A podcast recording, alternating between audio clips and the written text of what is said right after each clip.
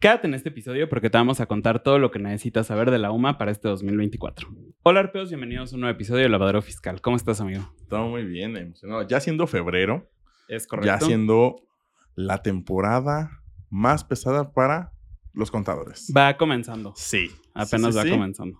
Si ven un contador de febrero, marzo, abril, mayo, junio tal vez, abrácenlo. Es más en marzo y abril. Porque serán los meses más complicados para nosotros como contadores. Es correcto. Y bueno, justo algo que pasa en febrero y que tiene afectación a nivel fiscal es la UMA, el cambio de la UMA. Eh, ya que la UMA entra en vigor a diferencia del salario mínimo el primero de febrero. El salario mínimo sí entra el primero de enero, pero la UMA es hasta el primero de febrero.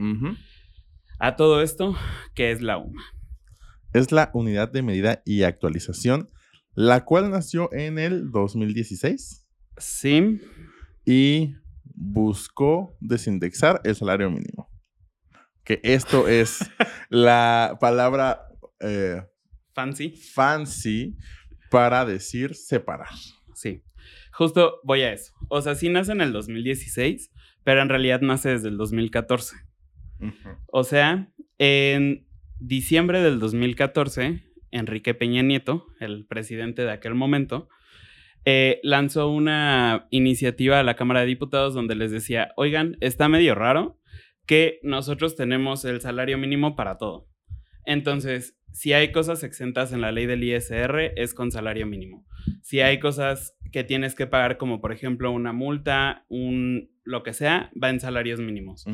Entonces, esto al mismo tiempo les causaba un conflicto de que no podían aumentar el salario mínimo como lo han estado aumentando en estos últimos años del 20%, sin aumentar también todas las multas y todas las penalizaciones que se incluían en las leyes. Para esto, justamente desindexan el salario mínimo y lo separan de lo que sí tiene que ser salario mínimo y lo que tiene que ser una unidad de medida y actualización, que es la UMA. Eh, entonces, justamente, bueno, no sé si nos quieras decir en qué leyes se aplica y en qué leyes no. O sea, la verdad es que en cualquier ley de cualquier tipo, sean leyes federales, estatales, municipales, que mencione salario mínimo, porque salarios mínimos, porque justamente no, en esta cuestión de hacer reformas, no puedan reformar todas las leyes. Entonces, nada más lo que menciona es que cuando se lea salarios mínimos, tenemos que entenderlo como UMAS, a excepción de la Ley Federal del Trabajo, donde, donde mencione salarios mínimos, sí tendría que ser salarios mínimos. En realidad aquí básicamente lo que se busca es que sea en beneficio del contribuyente o de la persona y no en perjuicio. Entonces, justamente por esto, para los salarios mínimos de la Ley Federal del Trabajo, si fuera en UMAS, como es un monto más pequeño que el del salario mínimo, estaríamos afectando a los trabajadores. Así es. Y entonces, en esta iniciativa que lanzan en el 2014, justamente mencionan eh, todo lo que se pretende. Les voy a leer aquí como unos fragmentitos, son poquitos, pero son importantes y los vamos comentando. Dice que la iniciativa prevé la creación de la nueva unidad de cuenta denominada Unidad de Medida y Actualización, la UMA, que permitirá la desvinculación del salario mínimo como unidad de cuenta, base, medida o referencia económica que actualmente es utilizada en leyes federales, estatales y del Distrito Federal. Todavía era Distrito Federal. Mm. Así como las disposiciones jurídicas que emanen de las anteriores. O sea, ese es el objetivo del por qué se creaba la UMA, para separar el salario mínimo con esta nueva unidad. De esta misma forma, dicen que se le pretende otorgar al INEGI, el organismo responsable de medir la inflación, la facultad de establecer el valor de dicha unidad aplicando el procedimiento previsto en el régimen transitorio, el cual toma como base la inflación a través del INPC, el Índice Nacional de Precios al Consumidor, que creo que ese podría ser uno de los siguientes episodios Sí. explicar cómo nace esto del INPC. Posteriormente, nos dice que tenían que cambiar el artículo 26, este ya no lo voy a leer, lo voy a, parafra- a parafrasear, el artículo 26 de la Constitución para que se entendiera que cuando nosotros tuviéramos que pagar en UMAS, por ejemplo, estas multas, estas penalizaciones, las íbamos a pagar en su equivalente en la moneda nacional, porque pues de lo contrario estaríamos rompiendo con el requisito o con lo que se contiene en la ley de que la única moneda de curso nacional es el peso mexicano. Adicionalmente dice que también iban a reformar el artículo 41 de la Constitución para decir que el presupuesto de los partidos políticos es en UMA y ya no en salario mínimo. A ellos sí les afectó en teoría. Y decía que iban a establecer un régimen transitorio para esto donde eh, iban a dejar un tiempo para que nos pudiéramos adaptar todos a la UMA y entonces entrar en vigor, que esto fue el 27 de enero que se publicó el decreto para que entrara en vigor el primero de febrero. Y adicionalmente se dieron a la labor de crear una ley de la UMA. Así es. Es una extensa ley. De, dos hojas. Dos hojas.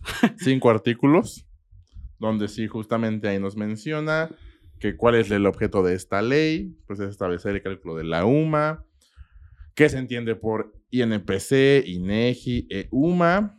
Luego nos menciona el artículo 3, eh, del tema de las obligaciones y supuestos denominados en UMA se consideran de monto determinado y se solventarán entregados, entregando su equivalente en moneda nacional, lo que mencionaba este Eric. El 4 nos dice cómo se va a actualizar la UMA y cómo se calculará, eh, cómo el INEGI calculará anualmente este tema de, eh, de la actualización de la UMA. Donde nos dice que se tendrá que hacer comparando la inflación de un año a otro y básicamente ese va a ser el aumento que va a tener cada año. Eh, después nos dice que para el valor mensual determinado de UMA tendrá el, la UMA diaria por 30.4 y para el valor anual será el valor de la UMA mensual por 12. O sea, la UMA por 30.4 por 12. Y luego dice que el INEGI publicará en el Diario Oficial de la Federación durante los primeros 10 días del mes de enero de cada año el valor diario, mensual y anual en moneda nacional de la UMA y entrará en vigor eh, dichos valores el 1 de febrero de ese año. Es por esto justamente que en el episodio de cuánto te cuesta un trabajador en el IMSS les mencionábamos que ese episodio no podía salir antes de febrero. Porque en ocasiones sí se toman un tiempo más amplio para determinar el nuevo valor de la UMA, porque como entra hasta febrero, lo hacen a mediados de enero, finales de enero. Entonces no teníamos ese dato en ese momento. Pero para este 2024 los valores de la UMA son el diario o el valor de la UMA por sí solo son 108.57, el mensual son 3.300.53 y el anual son 39.606.36 pesos.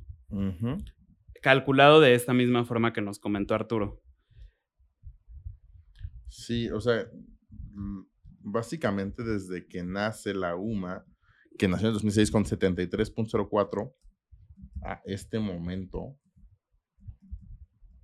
ha habido una inflación del casi 50% en todo México. Lo cual también, digo, se nota, se ve justamente el INPC también en el 2016 también sufrió el cambio. No, 2018. Ajá. Cambia. 18. Cambia el tema de qué mes es el cero porque teníamos desde no sé qué año el valor de, del INPC, después se actualiza y pues ya justamente eh, es importante es como saber este tema de la inflación. Y sí vemos que ha sido bastante durante estos últimos años, pero pues esperemos que todo vaya tranquilo. Entonces, por ejemplo, ¿por qué es importante que sepamos esto? Porque básicamente de esto depende, como les decíamos, sobre qué pagamos impuestos y sobre qué no. Normalmente cuando nosotros calculamos aguinaldo, prima vacacional, em, indemnizaciones. indemnizaciones, la PTU. Todos estos cálculos son cálculos especiales de nómina que tienen partes exentas, es decir, que no vamos a pagar impuestos por eso. Y entonces todas estas exenciones se calculan con base en la UMA. Dicho esto, por ejemplo, para este 2024, em, la exención para el aguinaldo sería de 3.257.10. Es decir, que si tu aguinaldo no rebasa de esto, entonces no vas a pagar impuesto por eso. Para la PTU de 1.628.55. Eh, para la prima vacacional, 1.628.55. Para la prima dominical, una UMA, 108.57.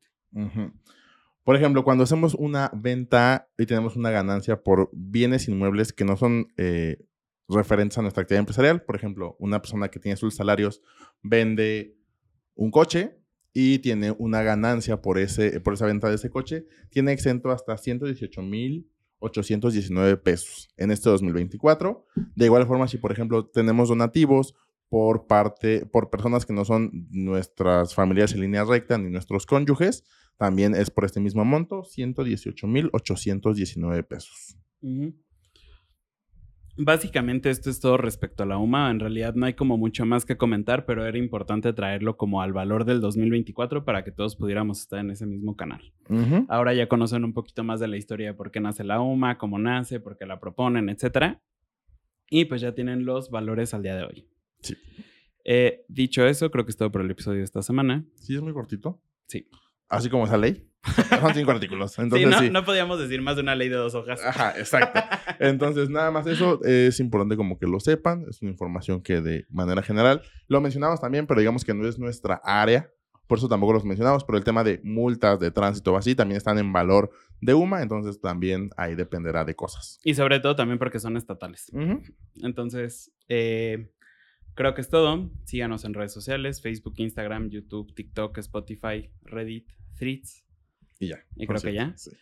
Y eh, en caso de que necesiten alguna asesoría, pueden ir a arpaconsultores.com en la esquina superior derecha. Eh, van a encontrar asesoría uno a uno, van a poder ver nuestra agenda y pueden eh, pues elegir el horario que les convenga más.